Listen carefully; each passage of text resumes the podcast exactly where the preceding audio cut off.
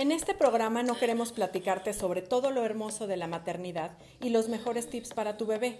Aquí hablaremos sobre aquello que nadie te cuenta y que a veces te hará querer salir corriendo. En este espacio daremos voz a todas las que nos hemos sentido una mala madre. Mala madre.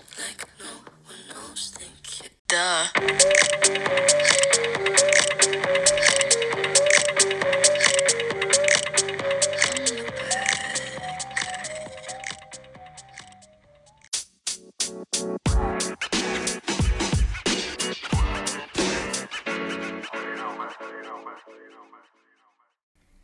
tal? Muy buen día. Pues encantados de saludarlos en este programa de Crónicas de Mala Madre. El día de hoy tengo el enorme gusto de estar con María Elena Sandoval Moya, quien es educadora perinatal, dula y consultora de lactancia certificada y también directora del Árbol de la Vida desde hace más de 30 años para apoyar a todas las mujeres en esta hermosa labor de dar a luz, de la lactancia, todo lo que tiene que ver con eh, con las cuestiones de posparto, ¿no? Ella nos puede apoyar y hoy me da un gusto enorme saludarte, María Elena, ¿cómo estás? Muy bien, Adriana, muchísimas gracias por la invitación. Oye, te quiero decir que me encanta el nombre del programa. Sí. Es que cuántas veces nos hemos sentido malas madres, ¿no? Ese es el punto. Aquí lo importante es como eh, poder tener esa empatía con otras mamás y la idea de este espacio es precisamente sentir en dónde a veces nos juzgamos muy duramente entre nosotras y hay una presión social tan fuerte por muchos temas eh, que siempre nos pintan esta maternidad rosita, muy tierna, todos son colores pastel y entonces ves todas las imágenes de la mamá cargando a su bebé con una sonrisa enorme y dices, y cuando me salgo de ese panorama, entonces soy una mala madre. Por supuesto, y te puedo decir que en la clase, yo doy clases de preparación para el nacimiento como educadora perinatal, tengo varias, varias sesiones donde hablamos de las emociones, ¿no? Emociones en el embarazo, pero también emociones en el posparto, que son increíbles, porque justamente siempre tenemos la cuestión rosita desde niñas de jugar a la casita y de jugar a la comidita, y yo sé que no te gusta pensar, ¿no? te gusta limpiar la casa, de tener los hijitos y llega un momento hoy, eh, sobre todo que, que las mujeres tenemos entrada al ámbito laboral tan, tan fácilmente que te cuestionas muchas cosas, ¿no? Exacto. Y, dices, y querré tener hijos, y, ay, sí, pero se me va el tiempo, y luego, claro, por supuesto, voy a, a darle de comer yo, y voy a cuidarlo yo, y voy a hacer... Y cuando te enfrentas a una realidad que no es la que tú habías pensado, en silencio te quedas pensando, soy una mala madre. Exactamente. Y creo que algo muy importante, que es como de las primeritas experiencias que tienes como madre, justamente desde que nace tu bebé, es la lactancia. Y entonces, alrededor de la lactancia hay un montón de mitos, hay un montón de estereotipos, cosas, como te digo, ver esta imagen de claro, es la conexión hermosa y, y por supuesto que es hermosísimo, eh, es una etapa muy, muy eh, emocional, pero tiene un reto increíble, sobre todo yo creo que todas las que hemos sido mamás por primera vez, cuando la primera vez que verdaderamente pegas a tu bebé a tu pecho y dices, ay caray, esto está muy raro, muy difícil, a veces duele, a veces puede sangrar, si nadie te explicó. Entonces hay como toda una serie de cuestiones alrededor que creo que vale la pena aclarar porque si no nos acabamos sintiendo muy malas madres porque o no lo estoy disfrutando y entonces eso ya de entrada me hace que, ¿por qué no lo estoy disfrutando? ¿Por qué estoy haciendo algo mal? Ya no quiero hacerlo o desde el principio tengo miedo de hacerlo. ¿Qué pasa si le doy un biberón? Ya desde ahí soy mala madre porque no le quiero dar de mi propia leche. Entonces, Cuéntanos un poco cuáles son como estas ventajas de hacerlo y después platicamos qué pasa cuando no se puede, porque hay veces que no es posible. Claro, mira, eh, a mí me gusta muchísimo mi trabajo de educadora perinatal. Eh, creo yo que llegar al parto, llegar al nacimiento de un hijo sin ninguna información, te hace muy vulnerable. Claro. Entonces, eh, para mí es muy, muy importante hablar, te digo, de las emociones, de todo lo que va a pasar físicamente y de, del posparto, ¿sí? Entonces, esto que tú dices es cierto, pero yo creo que tiene mucho que ver con que seguimos con expectativas, pero sin conocimiento de qué voy a hacer, qué puedo hacer, cómo lo puedo hacer para hacerlo más fácil. Y te voy a decir una cosa, Marilena. Hoy en día, la verdad es que tenemos la bendición de estar en una época en donde absolutamente toda la información existe en la red, existe al alcance de tu mano, en un clic, en donde quieras. Pero no toda la información es correcta, no siempre sabemos dónde buscar y esa parte como autodidacta todavía no la tenemos tan desarrollada. Entonces podemos encontrar información equivocada, información que no esté bien dirigida y por eso vale la pena acercarse siempre a un profesional que tiene como ese respaldo de decirte, algo que sabes que, que no está inventado ni está sacado de una fuente pues ahí desconocida. Efectivamente, por eso las educadoras perinatales tenemos la consigna y la responsabilidad de dar información, decimos, basada en evidencia científica. Que de repente tú dices, ay, ¿y qué evidencia científica puede tener que una mujer en el parto se siente en una pelota? ¿No? Hay evidencia científica. Claro. Para todo hay evidencia científica y nosotras nos basamos en lo que la Organización Mundial de la Salud y la norma, en este caso oficial, de atención al parto y de todo lo que viene después del parto, pero existen normas, existen normas basadas en evidencia científica. Entonces, eh, esa es la importancia efectivamente de acercarse a un taller de una persona profesional. Eh, certificada de preferencia, porque también puede ser que yo te dé clase de algo sin eh, claro. gusto. Y ya con mi experiencia yo creo que ya sé decirles a todos cómo hacerlo, ¿no? ¿no? Y no siempre, ¿no? No, también se trata de dar una información em, sin un dejo de, de, de, ponerle yo de mi cosecha y decir es que es lo que yo hice y como yo lo hice. Como fue mi experiencia. Tu experiencia, ¿no? No, sino la información concreta que nos autoriza las instituciones específicas. ¿no? Y qué bueno que dices eso porque ahí respecto a la lactancia, por ejemplo, eh, de pronto tú puedes decir, es que a mí una amiga me dijo, mi mamá me comentó que seis meses es lo ideal. Digo, las madres son siempre una gran guía, pero no siempre tienen, como dices, esa referencia. A veces es lo que viene escuchando de la abuela, tatarabuela, bisabuela, todas las generaciones previas. Pero en realidad sí hay normas que nos dicen cuál es lo ideal y hasta dónde es el mínimo aconsejable, porque a lo mejor eh, alguna madre puede decidir que le quiere seguir dando pecho a su bebé o a su hijo, ya ni tan bebé, hasta los dos, tres, cuatro años. ¿Se vale extenderlo tanto? Mira, primero, como decías antes, hay que puntualizar por qué la lactancia materna, ¿no? Y los mitos. Es decir, lactancia materna es la dieta del bebé.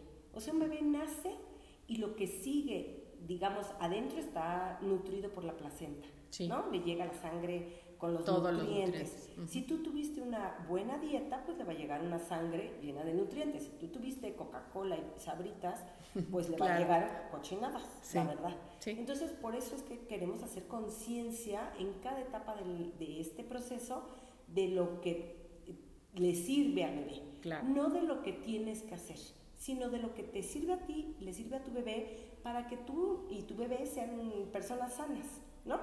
Entonces, cuando nace el bebé, lo que sigue es la lactancia materna, ¿sí? Y lo ideal es tener un proveedor de salud del bebé, es decir, un pediatra neonatólogo, que sepa de lactancia y que ahí mismo, aunque sea cesárea, ahí mismo te pegue al bebé. Hay estudios, en particular el doctor Michel Odan, que es para mí mi gurú, él dice, las dos primeras horas después del nacimiento son cruciales para la vida, para las emociones, para poder relacionarte, para tal. ¿Por qué? Porque se está produciendo hormonas, son muy importantes las hormonas en, todos estos procesos. Si tú tuviste trabajo de parto y, y desencadenó en que después tuviste que tener una cesárea, ese trabajo de parto que hay una hormona que se llama oxitocina, que es la que también sabemos que es la hormona del amor, va a facilitar eh, la, el apego, pero también va a facilitar la producción, por supuesto, es más fácil. Así es. Si tuviste una cesárea programada por la causa que sea, por la causa que sea, una cesárea programada, no hay oxitocina, cero oxitocina. Entonces, con más razón, es crucial que si quieres amamantar, pues te peguen al bebé inmediatamente porque la succión adecuada es la que va a hacer que produzcas leche. Se dispara esa oxitocina que el trabajo de parto no disparó porque no hubo. Pero además, no solamente para la leche, sino también para que tú te enamores de ese bebé. Claro. Y ese bebé de ti porque es la hormona del amor. Entonces están teniendo un intercambio ahí amoroso. Tú lo ves, está cerca de ti y es más difícil caer en una depresión postparto porque esa es una de las grandes ventajas de la lactancia también. Exactamente. Entonces, digamos, es una cuestión nutricia en todos sentidos.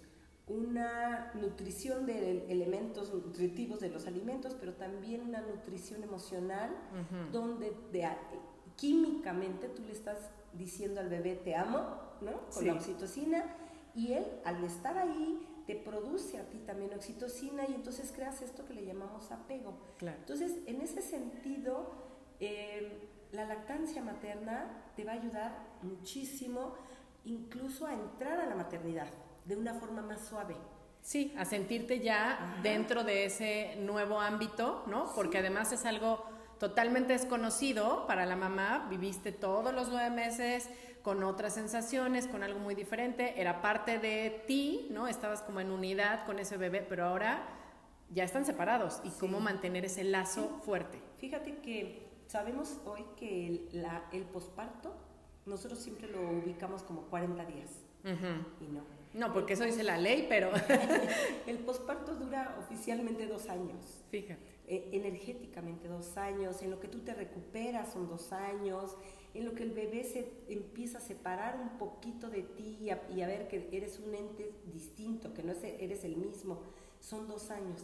Por eso en países primermundistas el periodo de licencia por maternidad se puede extender hasta esa, hasta esa cifra. Claro, ahora tú decías, eh, ¿qué tanto tiempo, cómo? Sucede que la Organización Mundial de la Salud habla de que idealmente deben ser dos años de lactancia, de lactancia materna.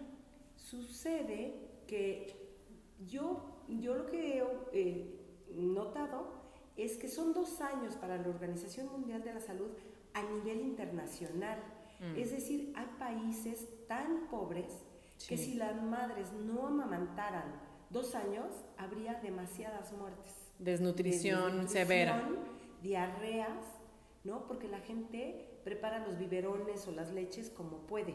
Entonces, no, no hierve el agua, no esteriliza y les regalan la, la leche de fórmula en los hospitales y entonces pues se les está acabando y en lugar de ponerle las tapitas que dice, las eh, la diluyen. La diluyen porque ya se me va a acabar. Bueno, no le hacen, mañana voy, pero no tengo para el pasaje para ir al centro de salud. Entonces le van diluyendo y el niño está este, con falta de nutrientes. Claro. ¿No? Entonces, ese niño se beneficia mucho más si su madre lo amamanta. ¿Y qué pasa? La madre es anémica porque no come más que frijoles y tortillas, pero el niño obtiene de los huesos de la madre el calcio, obtiene, no sé. Entonces, lo ideal es que la madre tenga siempre una dieta lo más rica posible, aunque sea de quelites, de verdolagas, ¿no? Complementada con otros para nutrientes el niño tenga una leche que, que, sea de buena calidad sin que se desnutra la madre. Okay. Ahora, si tú perteneces a un grupo social o a un país donde hay alimento y tú tienes alimento, bueno, pues entonces la cuestión varía y ya es una decisión personal, ¿no? Sí, que volvemos al no eres mala madre porque no le diste dos años, o sea... No, de ninguna manera. Ahora, lo ideal por por el, eh, el aparato digestivo del bebé. El aparato digestivo del bebé está diseñado, la naturaleza lo diseñó para que vaya asimilando poco a poco eh, los nutrientes, los, los, alimentos. Entonces, la leche materna al principio, que todo el mundo se espanta, no tengo leche, no tengo leche. No, pues sí, no tienes leche, tienes una cosa que se llama calostro, que prepara al aparato digestivo que saca el meconio, que es un super laxante natural para que no se absorban toxinas, saca el meconio y va preparando el estómago y todo el sistema digestivo. Todo el sistema digestivo para que tolere otro alimento. Después de este calostro viene una leche que le llamamos de transición, que digo yo que es como un Yakult, es aguadita. Muy ligerita. Muy ligerita, pero que contiene todo lo que el bebé necesita en ese momento para su microestomaguito, porque el, el estómago de un bebé recién nacido no es del tamaño de su pancita. Sí. Es del tamaño de una aceituna. Ok. El primer día, segundo día, ya para la semana ya empieza a ser más grandecito, se va abriendo el estomaguito. Sí. Y entonces ya requiere más.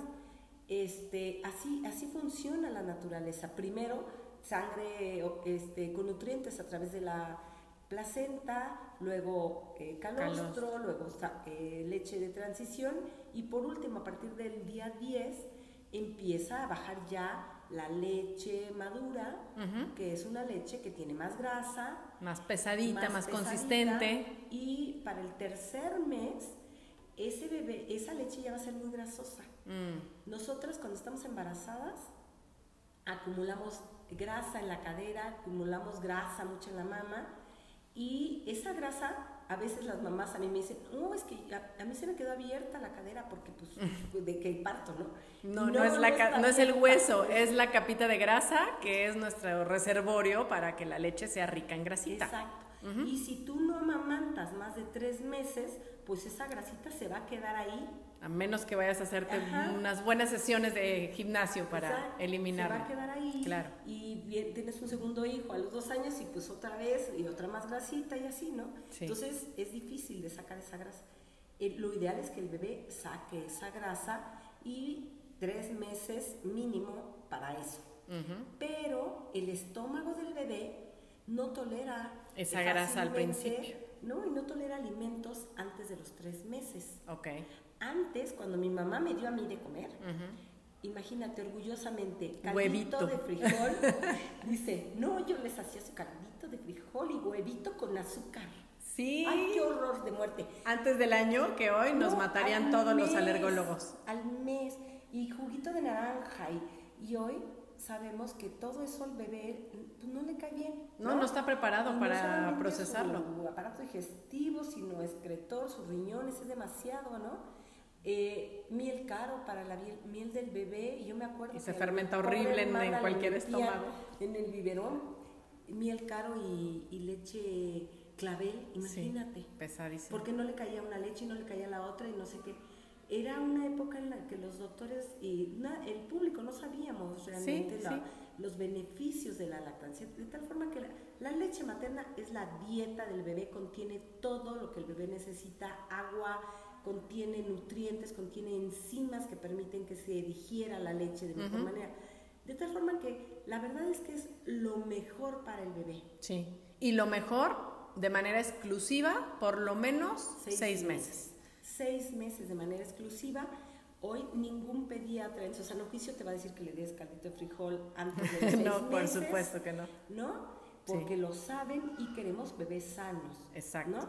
Ahora, cuéntame ahí, María Elena, ¿qué pasa si yo soy una mujer trabajadora y entonces a los dos meses o antes tengo que volver a mi trabajo y ya no puedo tener a ese bebé, que al principio además a lo mejor yo lo tenía a libre demanda, ¿no? Que es lo que nos sugieren. Cada vez que el bebé llore de hambre, que ya uno empieza después medio a identificar cuando llora de frío, cuando de hambre, cuando de sueño, cuando de, ¿no? Dices, ok, si tiene hambre, me lo pego, empieza a comer y pues yo le tengo que dar cuando él quiera, cada media hora, cada hora, cada dos, cada tres. Eso los primeros días. Eso al principio. El bebé solo, solo va a ir conforme tú produces más leche, pues se queda dormido. Ok. Y entonces, en lugar de despertarse cada media hora, pues va a despertarse cada dos horas, ¿sí? Como a las dos semanas. Y luego, pues sigues produciendo más leche, el bebé come adecuadamente y va, él solito se va a despertar cada tres horas y luego cada cuatro horas. Y esa es la importancia de tener esa información a la mano y desde antes, ¿no? El que yo no llego a la maternidad del hospital con mi bebé en casa y tengo todas esas dudas de, ¿será que está bien que cada media hora? ¿Será que sea cada dos? ¿Será que todo eso e, es por eso que vale la pena acercarse a un profesional que nos dé esa guía?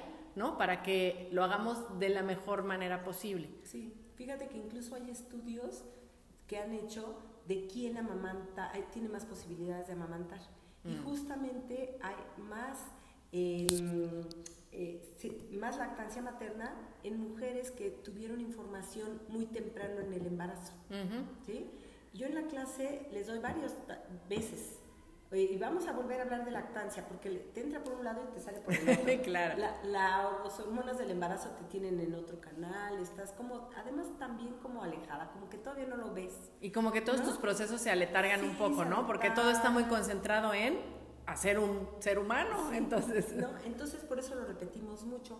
Y además damos eh, asesoría a domicilio, porque una cosa es, dale, pégatelo al pecho, y otra cosa es ¿Cómo, lo hago? Por supuesto. Y entonces el bebé abre tantito la boca, tú le retacas el pezón, te lo tritura, ¿no? Al primer día te lo, te lo rompe, te hace cosa fea y tú puedes decir, no, no puedo, soy... Esto no es para mí, soy una mala madre porque no quiero volvérmelo a pegar porque duele horrible. Claro. Exacto, porque de verdad duele horrible. Sí. Yo he tenido eh, muchas mujeres e incluso yo, o sea, yo te cuento que yo, pues cuando tuve mis hijas no era educadora perinatal y no sabía que la condición específica mía, en aquel momento decían que no se podía amamantar. Entonces yo me pegaba la bebé al pecho y me dolía hasta la conciencia, tremendo.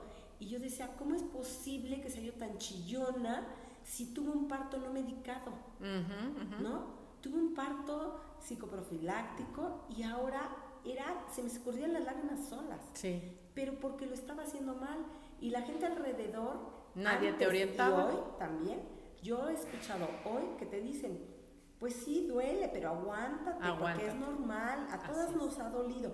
¿Y sabes qué? Si te duele, estás no es normal. mal. Exacto. No es normal. Entonces, claro que te dan ganas de eh, tirar la toalla, trae las hormonas bailando por, por el posparto, las primeras dos semanas tú no sabes ni por qué lloras. Sí. Y dices, pero no tengo por qué. Tengo un marido divino, es el mejor, hace el que hacer, me hace la Aquí está mi mamá, mi suegra apoyándome, no necesito nada. ¿no? Mi bebé sano, el hospital, el doctor, todo el mundo me apoyó, está divino. Y yo lloro, qué, qué ingrata soy, ¿no? Soy muy mala madre, porque aparte de todo no agradezco todo lo que tengo aquí a mi favor. Y además, la verdad, la verdad, allí en lo interno de mi conciencia, quisiera yo dejar al bebé ahí en la cuna y salirme corriendo. sí, no, volver, ir por cigarros y no volver. no volver, ser yo la que haga eso. Sí. Este, cuando en mi cabeza era el niño Gerber, ¿no? Yo siempre... Y yo veía las fotos de las mamás amamantando con una cara así como de diosa Venus. ¿no? Y el bebé gordito precioso y las ves con una expresión feliz, y tú te ruedan las lágrimas porque te duele hasta el alma. Y oyes llorar al bebé y te choca, a pesar de que la prolactina, que es la hormona que produce la leche, es la hormona del altruismo, es la hormona de la tolerancia, ¿no? Entonces tú dices, pues, ¿qué me pasa si yo tengo esto alto ahorita? ¿Por qué no lo tolero? Porque es que es cansancio, pariste por parto, te duele la episiotomía, un desgarro, tuviste a tu bebé por cesárea, te duele por arriba, te duele todo, te duele el alma. La verdad es que cuando acabamos de parir o de tener un hijo, nos duele el alma y no sabemos ni por qué, pero tiene que ver toda la cuestión hormonal, ¿no? Y encima mm, lo estoy haciendo mal, yo creo que lo estoy haciendo bien y quiero ser, este, darle lo mejor a mi bebé, y sé que lo mejor es la lactancia materna, pero no pero puedo. No sé cómo y entonces estoy lastimada, ¿no? Y me siento muy mal y muy culpable, culpable por todo. Porque además me duele horrible y entonces descanso cuando acaba de comer y se va a dormir un ratito y vuelve a llorar y digo, ya no sé si me angustia que está llorando o me angustia que ya veo venir el dolor de la siguiente toma. Sí, sí, no, y te pegas al bebé y te vas haciendo para atrás, para atrás, así encorvada, así como que come, come, pero... Pero rápido. Pero no, de aquí, ¿no? Sí, Entonces, este, realmente estas primeras semanas, dos semanas después de que nace un bebé, son cruciales. De adaptación, digamos. Sí, de adaptación, pero también es necesario que tengas a tu lado a alguien que sepa lo que está pasando, que no te juzgue, que no te juzgue, porque también pasa que incluso tu mamá, tu suegra, tu la cuñada, la vecina, se les olvidó cómo fue su momento. Claro. Y te dicen, ¿no? Yo recuerdo que por ahí alguien muy cercano me decía, pues qué raro, mijita, porque no duele nada. Yo me acuerdo que a mí no me dolió. y dices, no, la que está mal soy yo. Exacto, a mí no me dolió. Y yo decía, porque a mí me duele, qué, qué chillona, ¿no? Y sí, por supuesto que me sentía mala madre. Claro. ¿No? Sí. pero ese, ese mala madre, eh, unas culpas de algo que no sabes ni qué. No, y que además solamente es falta de información. Solo es falta de información. Porque yo aquí igual les quiero compartir que yo conozco a María Elena de hace 13 años, justo cuando, un poquito más, ¿no? Cuando yo tuve a mi hija y una de las cosas que, que, vale la pena y que siempre que tengo oportunidad lo comparto con cualquier mujer embarazada o recién, con, con un bebé recién nacido es esta cuestión, a pesar de haber asistido al curso de María Elena, de escuchar tantas veces sobre la lactancia, a la hora de la hora se te olvida la mitad de las cosas. Y entonces, de repente, te encuentras en esa situación de decir, ¿sabes qué? De veras que lo intenté. Esto no es para mí, no puedo más, lloro, me duele, sangro, tengo grietas, lo que sea, esto yo ya no puedo más. Pero bueno, afortunadamente yo tomé el teléfono, le marqué a María Elena y le dije, algo estoy haciendo mal, María Elena, porque me duele muy... A ver, ¿cómo lo vamos a hacer? Y a la hora de corregir, se corrige el problema y entonces puedes brincar esa parte de algo que estabas haciendo mal y después fue maravilloso quedarse ocho meses de lactancia, no esterilizar biberones, poderle dar, tener ahí a, disposición en cualquier momento sin tener que irte a buscar dónde preparar, dónde sacar, dónde traer cargando la leche tibia, dónde traer, no, o sea, es realmente muchas las ventajas. Aparte, sí, sí le agregas y saber que realmente le estás dando lo mejor que hay. Por supuesto. No hay ningún laboratorio ha podido imitar a la leche materna. No, pues para empezar porque no viene de una mujer, viene de vacas, entonces. y está, le, digamos, le quitan, le ponen para tratar de igualar, pero no hay manera porque tiene, contiene sustancias vivas que nunca se van a poder, o sería carísimo, carísimo tal vez. Y entonces sí, hay leches maternizadas que son extraordinariamente caras y que a la mejor Inaccesibles. se acercan un poquito, ¿no? Claro. Pero eh, esto que dices, buscar ayuda, fíjate, es impresionante. A mí me pasa que llego a las casas a ayudar, es que no tengo leche. Y le digo, ¿me permites? Y te ordeno, te ordeno, ¿no? Sale el chisguete. ¡Ay, sí había! Las mujeres cuando estamos en esa etapa quisiéramos ser como transparentes y medir tenemos los humanos un rollo ahí de medir tremendo. Sí. Que una de mis alumnas en estos días me pasó una imagen que decía, la mejor forma de quitarte la tentación es eh, forrar el biberón, digamos, hacerle como un tejidito al biberón para que no sepas cuánto está comiendo el bebé. Porque te, empiezas a complicar con, fue una onza, fueron dos, cuántas debe de tomar, y entonces cuando toma de mi pecho yo no veo cuántas onzas se tomó. Exacto. Y además lo que acabas de decir también es importante, es que el pensamiento, yo estoy ahí pensando, este, lo estaré haciendo bien, no lo estaré haciendo bien, cómo le voy a, cuánto le estoy dando, vaya... Eh, se quedó dormido y entonces creo que ya ni comió. no me acuerdo lo que dijeron en las clases. Y justamente es muy interesante, en las clases, ya sea de preparación para el parto o de lactancia, hablamos e insistimos en que somos mamíferos, pertenecemos al reino animal, nos guste o no, ¿no? Entonces, eh, se trata de no pensar. Claro. Justamente lo que nos estorba en todos estos procesos es pensar. Sí, porque cualquier animalito, cualquier mamífero no está pensando, ¿le di suficiente leche o no? Exacto. ¿Estoy comiendo lo correcto o no? Exacto. ¿Cuántas horas se quedó o Sí, por supuesto. Y yo digo, haz de cuenta, está, imagínate, en una pradera está la vaca, comiendo y pastando, comiendo lo que come, ¿no? Sí. Nosotros inventamos cosas, pero entonces llega el becerro y come y, su, y mama, y mama lo que necesita. Dos minutos y se echa a correr y al rato regresa y otros dos minutos y se vuelve a echar a correr. Y la vaca está cero preocupada de ser una mala madre vaca. Ni le dice, quítate, que no te toca, ¿no? Se toca dentro de una hora. O, este, o ve y toma agua y te vamos a dar un tecito. No, simplemente está ahí pasiva, sabiendo que pues, es normal, que viene, come y se va. Y entonces nosotras queremos cada tal y que le hago y que no sé qué. No, por eso es que hablamos de que el bebé solito va a establecer, conforme va quedando lleno o satisfecho, va a establecer eh, las tomas, Así ¿no? Así es, de forma natural. Ahora, ¿qué pasa, como dices, cuando vas a ir a trabajar y, este, y te vas? Bueno, lo que aconsejamos es ir haciendo un banco, Sí. un banco de leche materna, que lo vas a hacer eh, guardando en cada toma la leche que no se tomó el bebé Ok. Y la vas a guardar en ese mismo biberón, en el refrigerador.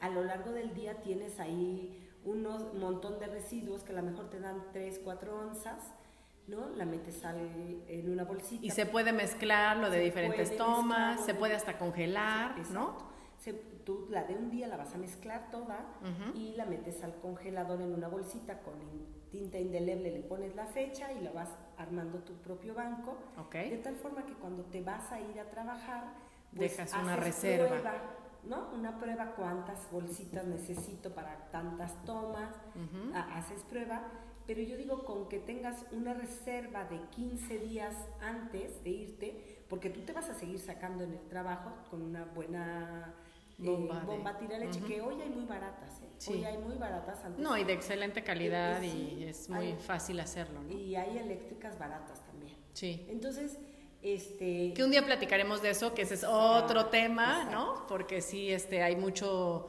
alrededor sobre eh, las bombas para leche, sobre los espacios laborales y si sí tienen o no Sí. tienen las condiciones y demás, pero Entonces, ese bueno, es otro tema. lo ideal es que puedas seguir, si tú quieres seguir amamantando, darle la leche al bebé, ya para entonces tu bebé ya no se va a confundir. Ujú. Aquí la bronca tremenda es que en esos primeros días, si le damos un biberón porque no, no tengo leche, porque me duele, porque no sé qué, el, biber- el biberón no tiene areola.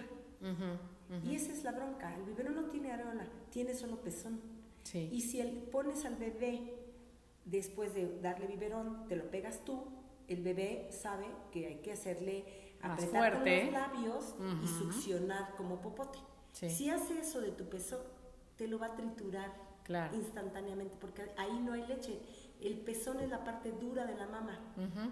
Es la parte dura y la entrada de la boquita del bebé es la parte dura de su paladar. Sí. Si el- eso se combina, lo duro del paladar con lo duro de la, del pezón, te lo aplasta. Sí. Te lo aplasta, no hay oxígeno. Sí, no hay dientes, pero si tuviera, te los muerde. Sí. No, la leche está atrás. La leche está en la areola, Ok. no está en el pezón. Entonces, cuando hablamos de una eh, agarre, un buen agarre, nos referimos que, a- que se prenda de la areola, no del pezón. El pezón lo debe dejar intacto. Sí. Entonces sí es conveniente tener a alguien ahí, en este caso Que te asesore. este, consultora de lactancia, ¿verdad? Y por eso yo voy a domicilio, porque, ay, pues pégatelo. Y, no Y es- por teléfono no es lo mismo, teléfono. por supuesto. Es, eh, Sí. es ahí. Cuando mucho de una forma virtual, ahora con las redes, eh, con la tecnología. videollamada. maravillosa, una videollamada. Y a ver, cárgalo y hazle así y Sí. sepárale. Los labios tienen que quedar vertidos uno hacia afuera. O sea, sí, realmente. Hay una técnica, sí. es una técnica que si la haces bien la primera vez, no te va a doler, más que te va a hacer sensible los primeros días. Pero una cosa es sensible porque nunca has tenido ese jaloneo Claro. y otra cosa es que te duela. Sí. ¿no? Entonces, bueno, por un lado eh, está este, tener una buena técnica, eh, establecer lo que tú quieres. Ok. Yo siempre les digo a las mamás que me llaman, si tú quieres, yo te ayudo a lograrlo.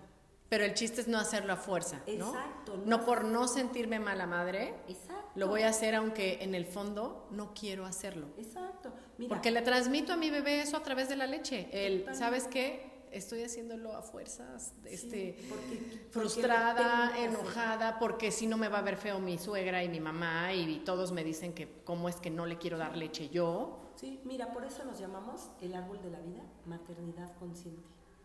Porque yo creo que tener conciencia te permite tomar decisiones conscientes y adecuadas, tener la información. Pero siempre lo que tú quieres y eso es importante. O sea, si tú eres una ejecutiva, empresaria, tal, tal, exitosísima y te acercas a los 40 y dices, chin, no tengo un hijo, tengo que tener un hijo, tengo que tener un hijo porque si no... Si no, ya se me fue. Ya, este, no sé si quiero, no, no me lo he este, cuestionado, pero, pero tengo que, y pum, tienes un hijo. Y luego tengo que amamantar, pero ¿por qué tengo que amamantar? ¿No? Si yo ni quería. Si yo ni quería. Y si tengo que criar este hijo. Entonces al rato sucede que el hijo tiene déficit de atención, ¿no? Sí. Yo digo tiene déficit de atención, pero de su madre, porque tú no, no, tienes, no querías un hijo, claro. no querías amamantar, no querías criar. Y se vale no querer. Hoy se vale no tener hijos, se vale no amamantar, se vale, pero que lo que hagas lo hagas porque tú quieres, con plena conciencia de lo que tú quieres y saber que ese es un ser humano que va a crecer y que va a tener toda, este, digamos, tú estás ah, eh, entrando a un proyecto increíble, ¿no? Claro, sí, pero y no, no, es parte de ti, es decir, tú lo acompañas, pero no son una entidad única, son dos separadas. Pero tú eres la influencia mayor. Así es. ¿No? Yo digo, aquí vamos a terapia cuando tenemos 60 años. Y es una cosa, ¿no? Va a una terapia y dice, es que mi papá me Cuando era niño. Es que cuando era mi niño me dijeron y que me hicieron y que no sé qué. Entonces, es, sí hay que tener conciencia, es un ser humano. Por supuesto, sí. Y, ok, voy a dar un biberón con todo mi amor. ¿No? Exacto, que es más válido que estar dando pecho sin ganas, a fuerza y sentirte obligado. Y, ¿no? y, tú con toda honestidad, ¿no? Claro, cuestionarte y decir, sí quiero hacerlo y estoy dispuesto a informarme para hacerlo de la mejor forma. Sí, que no te duela, no se trata de ser víctima. Así es. No se trata Oye, de ser María Elena, ¿y qué pasa? Vamos a, a ponernos en el escenario donde efectivamente yo deseo darle leche a mi bebé, quiero hacerlo así, pero mis circunstancias actuales llámese de trabajo, llámese tuve un percance, estoy tomando una medicina, tengo que suspender. Eh, ¿Qué alternativas hay para que las mujeres puedan sentirse tranquilas de hacer algo así? Quizá la medicina es un punto aparte, pero a lo mejor mis tiempos no me van a permitir darle a libre demanda, pero quizá le puedo dar en la mañanita antes de irme a trabajar y cuando vuelva. Se vale, todavía sirve de algo o te van a decir, no, hombre, pues si ya nada más le estás dando en la mañana y en la noche, ¿eso qué? Eso ya no sirve. Ajá. Bueno, pues yo vuelvo a lo mismo, eh, cuestionarme mis prioridades, ¿no? De veras, ayer en la clase decía una de mis alumnas, me encantaba, porque me decía, es que la verdad, yo quiero estar con mi bebé, es lo que más quiero en la vida y es un estrés estar en el trabajo y pensando en el bebé ¿No estás ni aquí ni allá? Ni aquí ni allá. Y entonces mi marido me dice, déjalo, y, tiene el apoyo de su marido. Ahora, si eres mamá soltera, si de plano depende el ingreso de tu casa, de, tu trabajo, bueno, pues veremos cómo, ¿no? Claro. Este, siempre la leche materna va a ayudar a que el bebé no se te enferme tanto. Claro, porque los anticuerpos que le pasa son básicos. Y te va a ayudar a su nutrición bien y todo. Y ya te digo, lo ideal es darle la leche materna aunque sea en biberón. Una vez que ya pasó la etapa de aprendizaje de ese bebé, en que si tú lo puedes confundir y no va a querer el pecho, ¿eh? no va a querer el pecho, va a preferir el biberón porque es más fácil. Pero una vez que ya tiene dos meses el bebé y ya tienes que regresar a trabajar, ese bebé ya sabe perfectamente comer de la, de la mama. Ahora le vas a dar su lechita este, Más facilita, pero cuando tú vuelvas ya sabe hacerlo. se lo podemos dar con una técnica que le llamamos de dedo y jeringa. Tenemos eh, opciones para darle la leche materna. Si por alguna razón no se pudiera, fíjate, por ejemplo, yo he tenido varias mamás que igual por la época que estamos viviendo es muy fácil ir a operarse. Mm. Entonces sucede que tenían poquito gusto y pum, les pusieron un implante o al revés, que tenían muchísimo gusto, una, una, patología glandular y tenían mucho gusto y les tuvieron que quitar gusto, ¿no? Entonces ahí es importante saber y, que el médico te diga qué hizo, ¿no? Esas son las condiciones en las que yo he encontrado que es dificilísimo. Hace poco tuve una chava que a los 18 años le quitaron mucha mama y le siguió creciendo y tiene mucha mama. Mm. Y sí le salía, le salían chorritos, pero lo operaron por el pezón a los 18 años, hoy tiene más de 30, no se le ve la cicatriz. Ella no me dijo mm. que le habían operado y este y pues le salía chorrito y le dije todo lo que tenía que hacer, no lo hizo. Eso también. Claro, ¿no? hay que seguir las indicaciones, si no, pues no, se da el resultado. Nada, y era en un día, en un día. Si yo por ahí tengo fotos, te enseñara, al día siguiente yo lloraba. Claro, Estaba guinda, toda la mamá guinda. Este, le hablé al pediatra, le hablé al ginecólogo y le dije, ¿saben qué? Por algo está raro. hagan algo aquí. El ginecólogo la citó, le hizo ultrasonido y no tenía rotos los conductos, tenía dos o tres mm. conectados porque es la glándula mamaria, tiene un conducto, un depósito y luego hacia el pezón otro conductito. Entonces estaban rotos, pum, pum, pum. Nunca iba a salir. Nunca iba a salir y sí se estaba produciendo porque el bebé se pegaba y por dos o tres conductos sí salía. Pero era una cosa tremenda. Entonces, ni modo, ¿no? Sí. ¿Qué le voy a decir? Mala madre. No, no amamantaste. Sí. Cuando yo sé, porque lo viví, vi cómo ella lloraba y decía, es que quiero con todo mi corazón no, y, puede haber otros casos donde, como decías, a lo mejor hasta si pudieras hacer tu reserva de leche. Pero ¿qué crees? Que yo no tengo a alguien de confianza que cuide a mi bebé en casa. No está mi mamá, mi suegra, mi cuñada, mi hermana, nadie de confianza. Entonces yo voy a llevar a mi bebé a una guardería.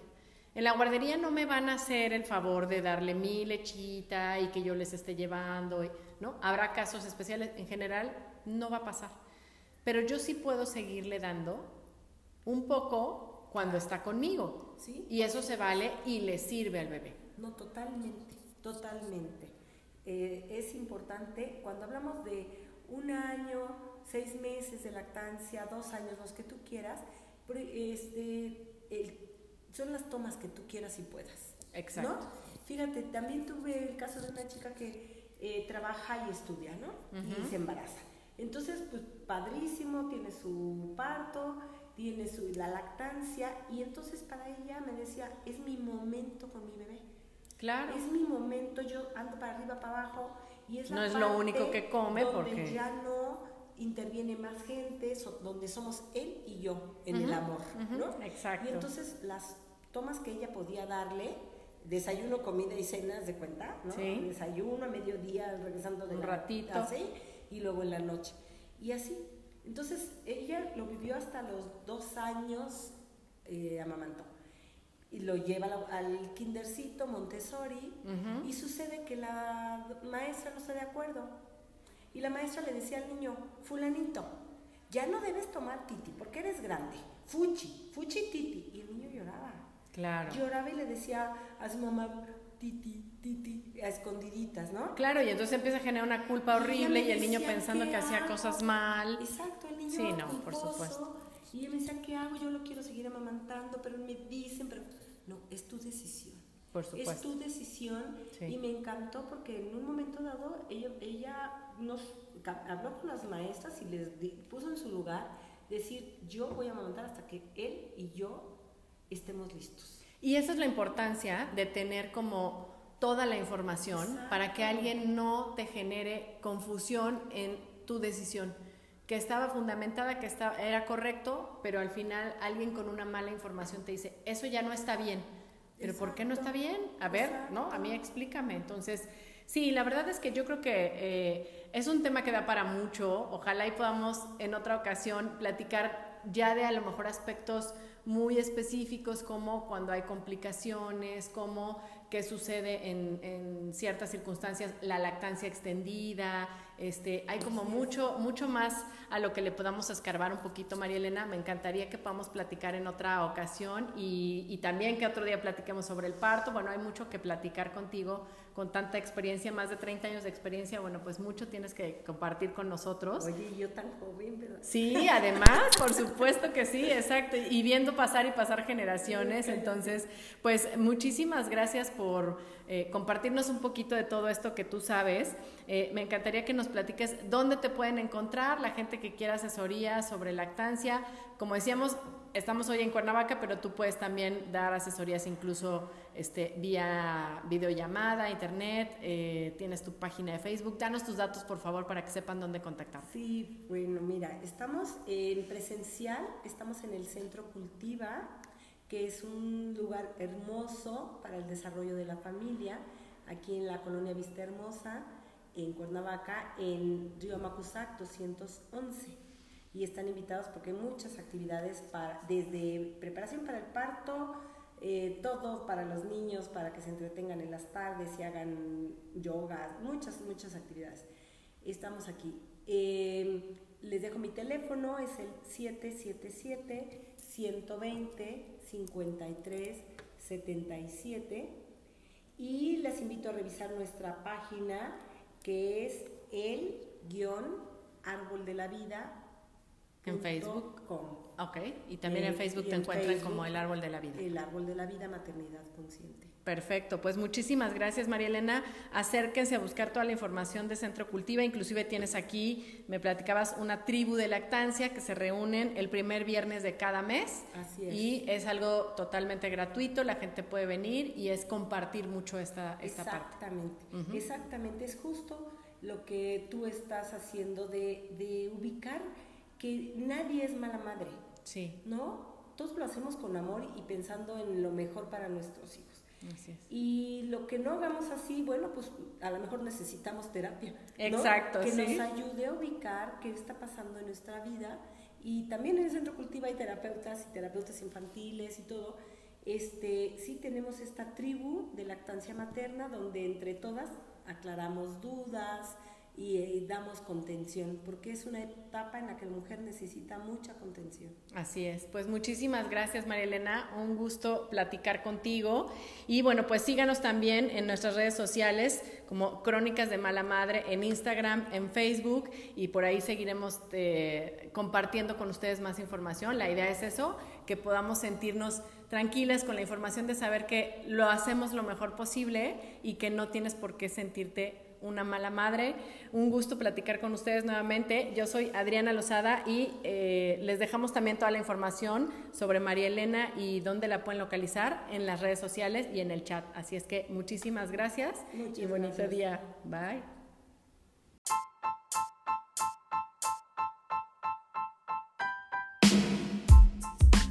Gracias por acompañarnos el día de hoy. Si te gustó esta información, por favor compártela para ir creciendo nuestra comunidad y síguenos en redes sociales como Crónicas de Mala Madre en Instagram y Facebook.